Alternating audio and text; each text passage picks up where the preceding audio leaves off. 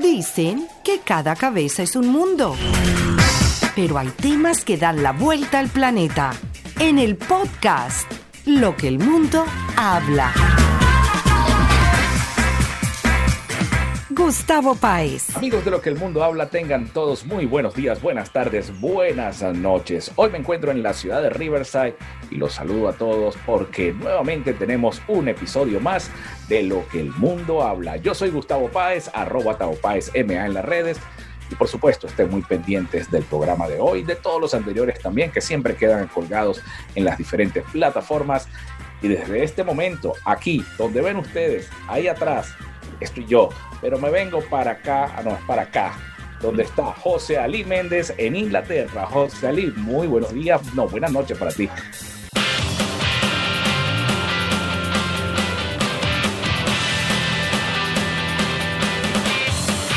José Ali Méndez. Ya, ya casi. Aquí estamos grabando a las 5 o 20 minutos de la tarde. Bien contentos de poderles acompañar y sobre todo ofrecerles eh, este espacio que nos encanta poder eh, conversar entre buenos amigos de lo que el mundo habla, de lo que la gente comenta, de lo que se escucha en la calle y lo que eh, se hace sentir en redes sociales. Y por supuesto que desde Stone Market, en el condado de Suffolk, Inglaterra, me voy inmediatamente para una ciudad que no debe estar tan cálida ni caliente en estos momentos, debe sentirse un poco fresca la temperatura, a no ser que Miami siga siendo Miami. ¿Qué tal, señor Alejandro? Bienvenido a Lo que el mundo habla.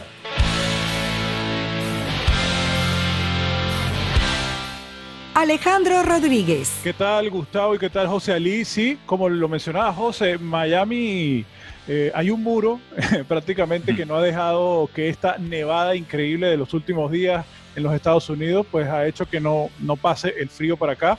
Afortunadamente eh, estamos con un clima bastante agradable, delicioso, podríamos decir. Más bien para hoy que estamos grabando este podcast está fresquito y es muy sabroso eh, el, clima que estamos disfrutando el día de hoy. Bueno, clima definitivamente muy de Miami. Pues hagamos entonces el recorrido de, temperaturas antes de comenzar con el tema, porque eh, nos llama la atención primero la diferencia horaria. Yo ya había anunciado que tenía pasada las 5 de la tarde haciendo el podcast, más o menos eh, les puedo decir que hay unos agradables 13 grados centígrados inusuales en un invierno inglés pero los recibimos bien con día soleado y con 13 grados centígrados que nos ha caído muy, muy bien. Aquí están 22, aquí están 22 grados, está como les digo bastante delicioso y bueno, la mínima para hoy va a ser de 18 grados, así que es un clima ni frío ni calor y bastante bueno. 4 eh, me está señalando ahí, bueno, para esta hora, bueno, para esta hora que estamos a eso de la una de la tarde, hora del este de los Estados Unidos, este buen clima que tenemos el día de hoy. Pero Tavo, ¿cómo está la cosa ya con, con las nevadas de los últimos días que ha azotado eh, los Estados Unidos? 9.24 de la madrugada aquí en la ciudad de Riverside, California. Eh, pues las nevadas no nos han tocado mucho a nosotros, ¿no?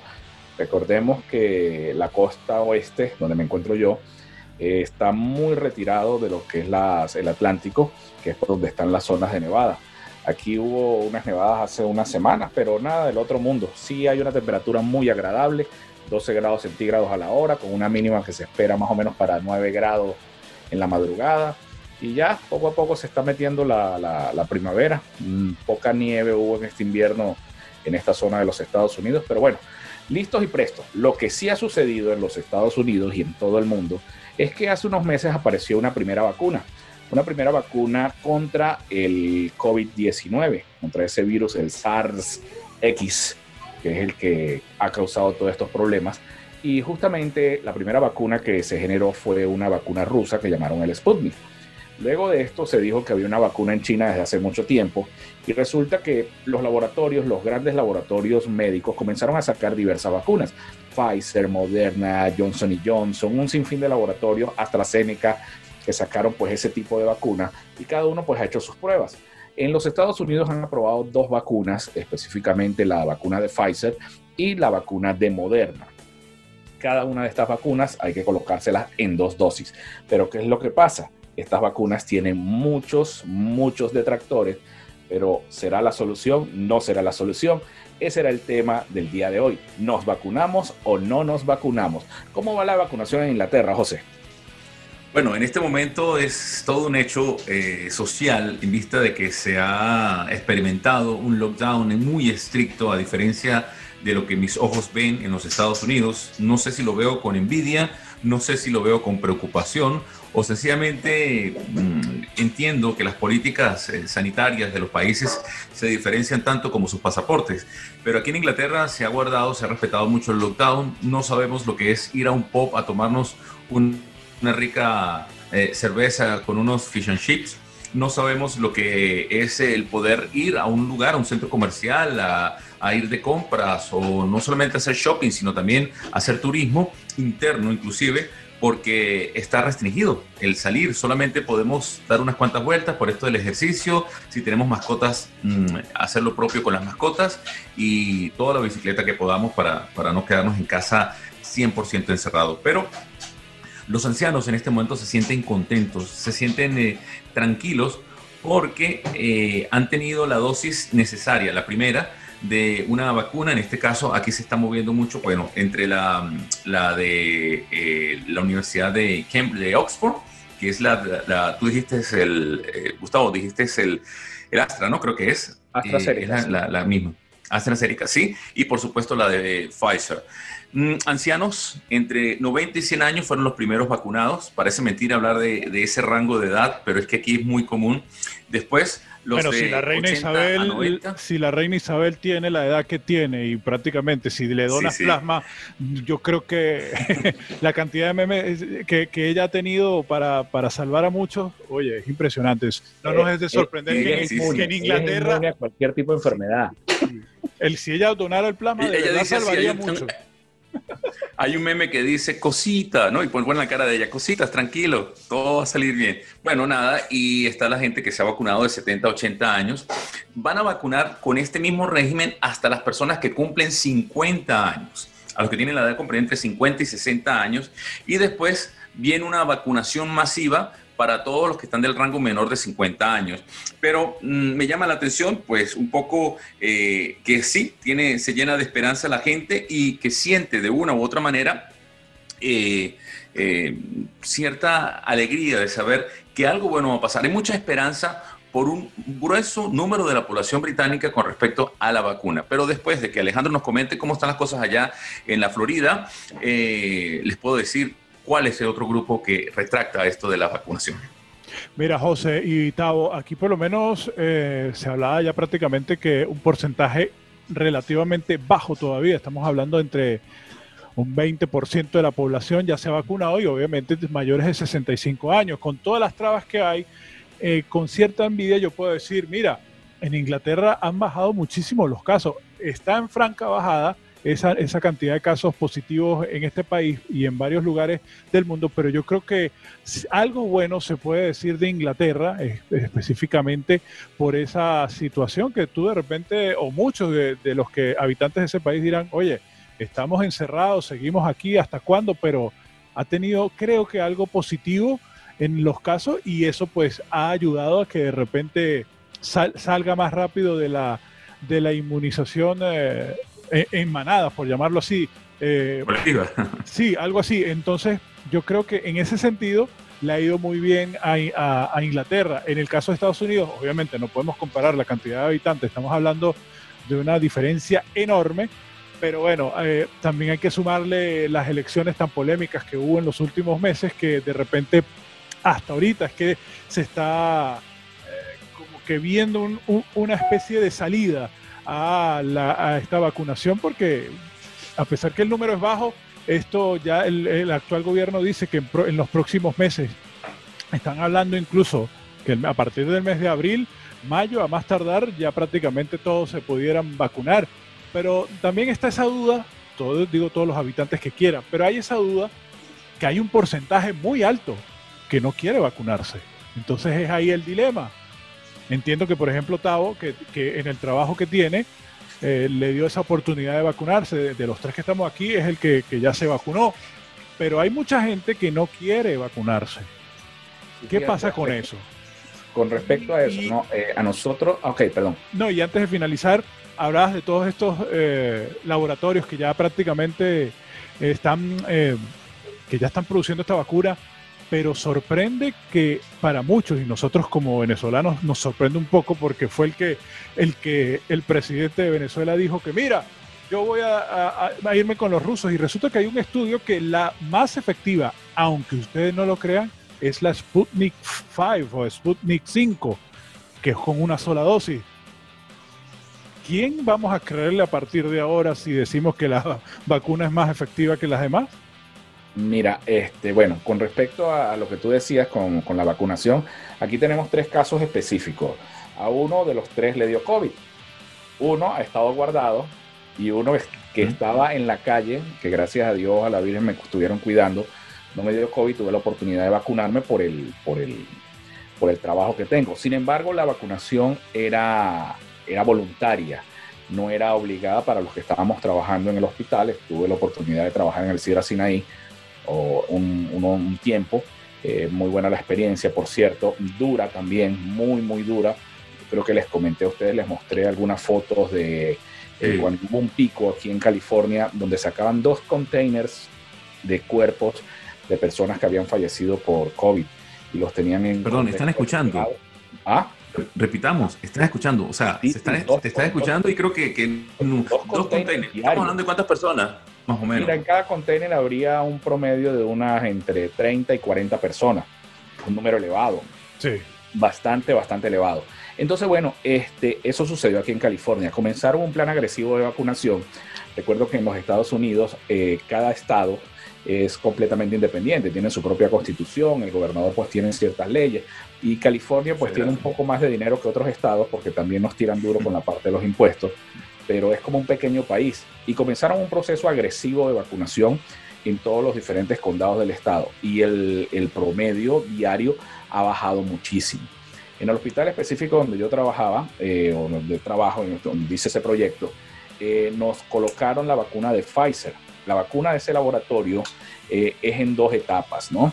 Sin embargo, a lo que iba, como dice Alejandro, hay muchos detractores. De un grupo de 12 personas, nos vacunamos 6 nada más. Los otros 6, el otro 50% dijo que no querían esperar. Inclusive hubo uno de los compañeros que decían que posiblemente nos estaban inyectando un microchip. Señores, el cargar un celular ya con eso nos están siguiendo, ¿no? Siglo XXI vamos a estar creyendo en, ese tipo de cosas, ¿no?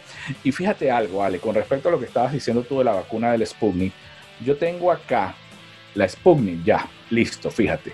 La de Pfizer Biotech salió el 18 de noviembre del 2020 con un 95% de efectividad para ese momento. Ojo, hay variantes del virus estas vacunas, tanto Pfizer como la de Moderna, han dicho que la cubren también, igual la de la Sputnik. La de Moderna tiene un 94%. Y fíjense algo, mucha gente no cree, pero la del Sputnik, que es centro gamma leya, da un 92% de inmunidad. Ojo, quiero aclarar, el hecho que yo esté vacunado no significa que no me vaya a dar COVID. Me puede dar la enfermedad, sin embargo, no va a ser tan fuerte como le puede dar a una persona de los cuales no están vacunados. Claro, y puede ser la, transmisión de dicho virus, puede ser eso es lo que prácticamente es el riesgo que corren los demás, que de repente tú estés bien, pero estés transmitiendo. Correcto, correcto, correcto. y nosotros tenemos que estar claros. Sí, sí, y tenemos que estar muy claros con respecto a la medida que se va a tomar post la primera dosis. Estoy hablando de post la primera dosis. dosificar a toda la población en la primera dosis, bueno, por lo menos la experiencia que nos dejó el año pasado. Aquí el año pasado el gobierno cometió un error garrafal cuando eh, en pleno de lockdown para flexibilizar un poco y además para que la economía no se, no se resquebrajara, le dio, recuerda cuando lo, hicimos en uno de nuestros podcasts, hablamos de, de, ese 50%, tú ibas a comer con tu familia o tú solo, o con tu novia, con tu pareja, con tu amigo, qué sé, y te daban 50%, el gobierno te pagaba el 50% y tú pagabas el otro 50%. ¿Qué ocurrió con esto? Una subida inmediata de, contagios y sencillamente se dio cuenta el gobierno que, que, fue un, un craso error. Ahora bien, en este momento se está discutiendo en el Reino Unido cuándo comenzar las clases. Si a partir del 8 de marzo arrancan las clases con total normalidad o si sencillamente eh, se debe aplazar un poco. A pesar de la presión que está haciendo Gales, a pesar de la presión que está haciendo Escocia para arrancar el 8 de marzo, por lo menos con las clases, eh, los asesores científicos del gobierno de Boris Johnson temen que no sea lo más eh, efectivo, porque recuerden que los muchachos pueden ser portadores cuando llegan a casa de la enfermedad. Entonces, ¿de qué sirve que papá y mamá o que estén en casa guardados en el lockdown y los muchachos vengan del colegio con, la cepa, con el virus o, portando esto allí? Uno. Y número dos, creo que lo ha dicho Alejandro y, Gustavo también, eh, hay que tomar en cuenta que primero, para la efectividad de la primera dosis, esperando tres semanas después, en la planificación, cuatro, cinco, seis semanas después viene la segunda dosis y es allí cuando de repente se tenga la inmunidad. No sea que nos relajemos un poco y después de que se reciba la primera dosis, eh, no tengamos nosotros que exponernos. Ahora, cuando más que nunca debemos utilizar la mascarilla, es, cuando, es más que nunca cuando el lavado de nuestras manos, es más que nunca el eh, evitar el, compartir momentos con mucha gente de diferentes lugares. Es decir, de diferentes lugares a tu casa o a tu burbuja, como dicen aquí. Entonces, hay que tomar en cuenta esto. Ahora, con lo de los retractores, no sé si ustedes quieren eh, eh, tomar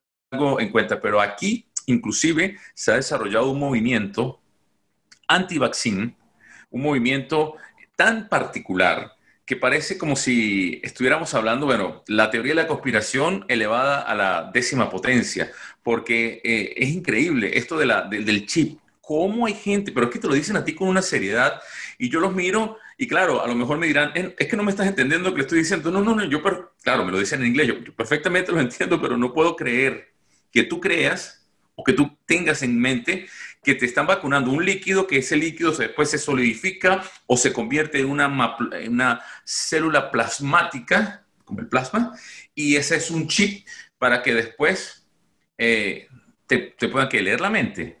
Yo creo que más de lo que puede hacer el celular, imposible. Sí, el teléfono celular que es el que todo el mundo tiene. Prácticamente, esto ya lo hemos hablado. Lo que tú hagas en tu teléfono, el teléfono tiene un chip, tiene un GPS, siempre está. Los carros, que los que tienen carro, prácticamente la mayoría también tienen GPS. Y entonces, ¿qué cuento van a estar creyendo que si tiene un chip, una vacuna? Pero fíjense estos números tan impresionantes. En esta encuesta, el 45% corrijo, el, 50, eh, el 47% de todos los adultos sí se vacunaría, pero hay un número de, de 26% que sí, sí no, no se vacunaría y de los cuales el 33% son menores de 45 años. Obviamente a medida que va subiendo la edad sí se vacunaría el resto. Estamos hablando de un número importante. Yo creo que entonces, ¿qué es? ¿Tiene miedo? ¿Tiene un poco de ignorancia por esto que estamos hablando? ¿Que si hay un chip o, que definitivamente entra todo este, este, este grupo de, personas que no creen en vacunas? ¿Qué pasa? Bueno, no sé, Gustavo y, Alejandro, pero aquí hay gente que no quiere, se rehúsa a utilizar la máscara. Porque dicen que es una estupidez. Y segundo, y segundo, dicen que es control, que es un control planetario de, la, planetario de las élites y todo el cuento. Entonces, no sé hasta qué punto la ignorancia sea tan atrevida y tan sagaz cuando eh, estemos hablando de una enfermedad que está causando los estragos que está causando, porque personas cerca a nosotros han muerto precisamente y lo que se ha sentido que ha sido tan terrible y no sé qué tan inmunes sean ellos porque el hecho que ni siquiera quieran andar con máscara y no le paran a nada porque dice que es control de gobierno. Entonces no sé, Gustavo, ¿cómo ves tú la visión de este tipo de pensamiento de personas anti-vaccine? Mira, José, lo, lo que pasa es que los medios de comunicación han jugado un papel muy importante. Hay muchos detractores de los diferentes laboratorios, de cualquiera de los laboratorios que tú puedas ver. Hay personas que están en contra. Indudablemente, esto va a ser un comercio. Las vacunas no son gratis para los gobiernos. Quizás acá las van a dar gratis. En todos los países creo que la van a dar gratis. Pero sin embargo, tienen que pagarle a los laboratorios. Entonces hay mucha gente que está en contra o está opuesta de eso y habla mal de una vacuna, habla mal de otra vacuna. Se han dado muchos cuentos. Uno de los cuentos clásicos que han dado es, por, por decir algo, el cuento de que me van a modificar el ADN. Es mentira muchas de las vacunas, pues lo que hacen es simple y sencillamente no interactúan con el ADN, sino que adaptan nuestras células para que sean incompatibles con lo que es el virus. Muchos hablan también de lo del chip, como tú lo decías, es impresionante la cantidad de cosas que dicen de, de, esa parte. Otros dicen que traen efectos secundarios. Entonces, los medios de comunicación, las redes sociales han jugado un papel muy importante en ser aquellos que se ponen en contra de los laboratorios para la parte de las vacunas.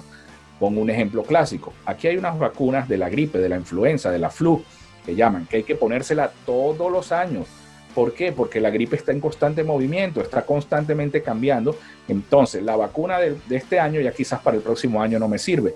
Entonces, tengo que inyectarme una vacuna que sea completamente diferente, que actúen de la misma manera. Sin embargo, la gente se lo pone porque saben que son realmente efectivas. ¿Cuándo la gente va a dejar de creer en esto? Asumo yo que pronto, cuando se vea que los contagios a nivel mundial se han ido para el piso. De hecho, aquí en los Estados Unidos ya van muchos vacunados no tengo la cifra aquí a la mano, quizás ahora la busco para poderles decir cuántos vacunados van al día de hoy. Y sin embargo, mucha gente todavía está en contra, pero han abierto centros de vacunación. Estamos hablando casi 40 eh, millones de personas, por lo menos aquí en los Estados Unidos. Es un número que bueno, y aquí en Inglaterra la mitad. Aquí creo que estamos en 20 millones de personas vacunadas, pero aquí somos 70 y 78, 70 y algo. Sí, pero aquí ya son 400 millones de personas. Son 300, ¿no? Sí, sí, sí. sí. Entonces, bueno, este, e, eso va a comenzar a bajar. Ya de grandes cadenas comerciales como Walmart, cadenas de farmacias como Walgreens, eh, CVS, eh, Rite Aid, todo ese tipo de cadenas de, de, farmacias ya están autorizadas también para inyectar las vacunas, para dar las dosis de las vacunas en el momento en que las den ahora que hablo de las dosis, son dos dosis, como decía José Lee, la primera y la segunda. Qué chiste tan malo, ¿verdad? La primera es como una, un preparativo. Me fui a colocar la segunda, que fue el 5 de, febrero. Eh, viernes 5 me coloqué la segunda dosis. Me dijeron claramente, esta dosis es más fuerte que la primera. Puedes tener efectos secundarios. ¿Y por qué, por qué pusiste en tu, en tu Mm, biografía del, de Instagram, me siento ahora más guapo, más seguro. Ah, no sé, porque después de que me vacunaron podía escalar las, las paredes, ¿no? No sé por qué. Como raro eso. Sí, sí, sí. Mira, eh, entonces, este, ¿qué efecto secundario tuve? Un leve, pero leve dolor de cabeza al día siguiente. Más nada, más nada. El brazo, lo normal. Si ustedes se han colocado la vacuna del tétano, imagínense que esa vacuna le tumba uno el brazo. Este es más o menos similar. No duele el pinchazo. O el benzetacil. Sí, como un benzetacil. Lo que pasa es que el benzetacil, un benzetacil es. de lado. Entonces, eh, todo, eso, todo eso pasa, ¿no? Entonces, fíjense, es seguro vacunarse contra el, contra el COVID-19. Aquellos que tengan dudas, busquen la información. No, que eso no se sabe lo que tienen. Miren, busquen la página de la FDA en la FDA aparece todos los componentes que tienen las vacunas. Hablen con un médico de confianza, van a ver qué les dicen los médicos, ¿verdad? No, yo creo que eh, va a llegar un momento, ojo, que yo creo que para viajar, para, para asistir a algún tipo de eventos, incluso, eh, que esa es otra polémica que se está por lo menos en la rama militar de los Estados Unidos, que hay muchos que no quieren vacunarse, pero tienen que hacerlo porque, o, sea, qué distanciamiento puedes tener en, en, en, combate, ¿no? Que eso también había salido esta semana, que, que, cómo vas a tener un cierto distanciamiento en ese sentido. Entonces, como les iba diciendo, va a llegar un momento que para asistir a todos estos lugares, para viajar, para, para incluso para trabajar, te van a exigir que estés vacunado, porque yo creo que es un tema de confianza, supongo yo, ¿no? Y se está hablando de la, del pasaporte eh, de la vacuna como tal, ¿no? el, certificado aquel que te dice, bueno, estoy vacunado y, soy apto para viajar. ¿Sabes? Que en esta teoría de conspiración decían que inclusive esta vacuna iba a tener, y tú vas a tener un código de barras que te iba a leer en los, en los aeropuertos y donde no tengas la vacuna no puedes viajar. Eh, y claro, yo todo esto lo he escuchado y, no sé, a veces me provoca reírme, a veces me provoca, o sea, decir, Dios mío, yo pensaba que la ignorancia estaba solamente en el tercer mundo. Pero repito, estos teóricos de la conspiración se pasan, por lo menos con decir lo de, lo de el, viajar. Pero Gustavo que ha tenido la oportunidad, que quizás es que ha viajado mucho más que, que nosotros dos eh, en estos últimos días, no tiene razón de ser el distanciamiento social de los dos metros, el social distancing de dos metros, eh, en el aeropuerto, cuando se meten en la cabina del avión, o sea, ahí es un sancocho, ahí está todo el mundo tal cual como, como, como es una lata de sardinas. Por más que crece el avión grande o no, eh, estamos claros de que no es la misma distancia que el que está en el aeropuerto. Entonces, creo que por una cuestión de salud pública, debemos pensar nosotros en que es importante la vacunación, en que las cosas cambiaron, sí, y que sin duda alguna la interesa y la manera del hombre siempre buscar una solución posible y factible. Y no solamente fue una solución para un reducido grupo, para una élite, es una solución que está a la vista de todos. Porque, repito, yo soy inmigrante en este país y yo ya recibí un correo electrónico del NHS, NHS eh, que es como el Ministerio de Salud de, de este país, para decirme que no me preocupara, que yo estoy en el rango de los 48 años, pero que indudablemente una vez que termine de 50 a 60 viene una vacunación masiva. Yo esto que les estoy contando a ustedes no solamente ha sido porque he hecho un research, una investigación en internet, sencillamente es porque me llegó un correo electrónico y lo leí y me pareció tan interesante. Entonces, eh, esto no es para una élite, esto no es para unos ciudadanos que son A, ciudadanos B y ciudadanos C de un país entonces yo creo que, tenemos que un poco, de, abrir, abrir nuestra cabeza y pensar que, o abrir nuestra mente y pensar que esto de la vacunación es algo que es necesario, que nos genera dudas, porque siempre lo desconocido nos va a generar dudas. Pero yo no tengo ninguna duda que hay gente que ha muerto por el COVID-19. Yo no tengo ninguna duda que hay gente que se le ha destruido totalmente el sistema eh, respiratorio por culpa de un virus que ha sido sencillamente mortal porque son tantos nuestros compañeros, amigos, que clientes inclusive, que uno se entera, profesores universitarios, Gustavo, nosotros que somos de la católica, profesores universitarios que hasta su, el profesor muere y su esposa, su señora esposa muere, eh, porque bueno, se contagian ambos, o la esposa que contagia a su esposo, y después como pasó con un patrocinante mío de hace mucho tiempo cuando hacía radio, y él murió, y era un señor súper sano, eh, súper bien, pero, pero no, no aguantó. Colegas nosotros de la radio que han perdido la vida. Entonces, creo yo que si la vacuna está, ¿saben cómo está la gente del tercer mundo? Con las manitas abiertas esperando a que esa vacuna les llegue. Y cómo hay gente que aquí está en el primer mundo, que es gratis, que no hay problema de politicación, ni nada, mucho menos para colocarla, y están dudando de ellas, Alejandro, Gustavo. Sí, es que prácticamente, yo no sé si por más que digamos que, este es un gran país y que no lo ponemos en duda, pero también eh, pienso que hay mucha ignorancia y que hay mucha gente que no es leída, por ponerle un nombre, que son de aquí, que tienen esas oportunidades que tú acabas de mencionar y que definitivamente por creencia, por no, no investigar un poquito más o porque sencillamente les da igual, pues no, no, no creen en esto. Pero yo creo que definitivamente a la larga van a tener que creer porque, ojo, esto no va a ser la última pandemia, esta no va a ser la última enfermedad. Ya eh, se prevé y que ojalá me equivoque que, en los próximos eh, tiempos podría venir otro tipo de pandemia. Y definitivamente ese es el mundo actual que estamos, ¿no, Tavo? Sí, este, ya para despedirme quiero dar rápidamente unas estadísticas que conseguí. Fíjense, Israel tiene el 81.78% de su población vacunada, esto para el 18 de febrero de este año.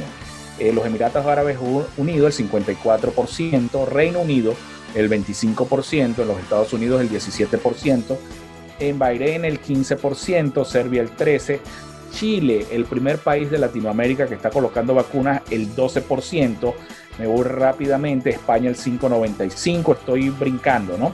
Italia, que fue uno de los pocos más grandes, el 5,46%, Canadá el 3,58%, Brasil 2,92%, Rusia el 267, a pesar de ser uno de los productores de las vacunas, y así pues cada uno por el estilo.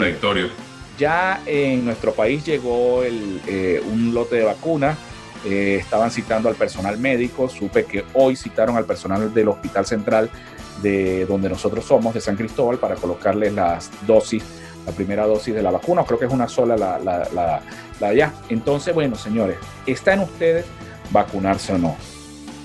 La inmunización de rebaño va a tardar en llegar. Vacunémonos si tenemos la oportunidad.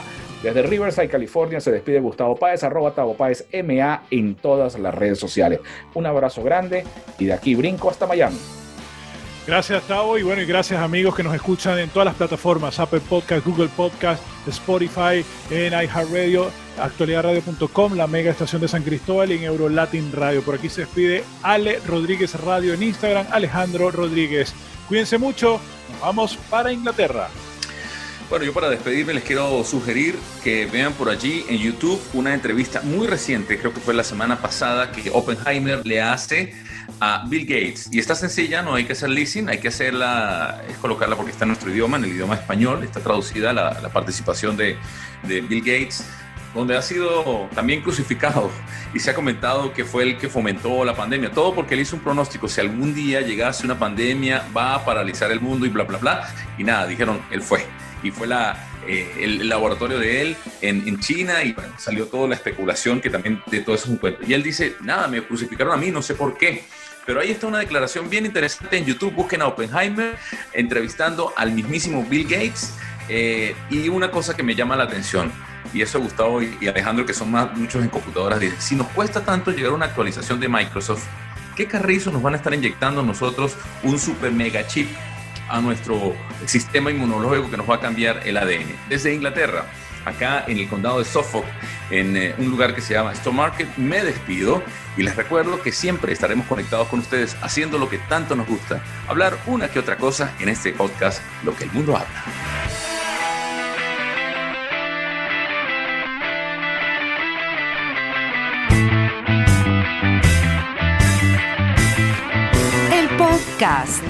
Lo que el mundo habla.